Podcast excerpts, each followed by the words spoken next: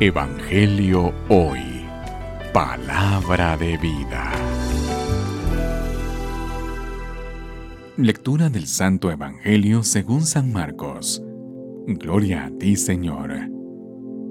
En aquel tiempo la gente le llevó a Jesús unos niños para que los tocara, pero los discípulos trataban de impedirlo.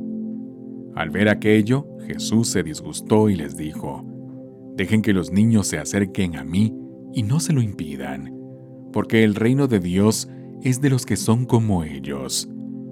Les aseguro que el que no recibe en el reino de Dios como un niño, no entrará en él. Después tomó en brazos a los niños y los bendijo, imponiéndole las manos. Palabra del Señor.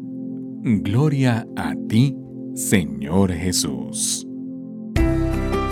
Evangelio hoy. Palabra de vida.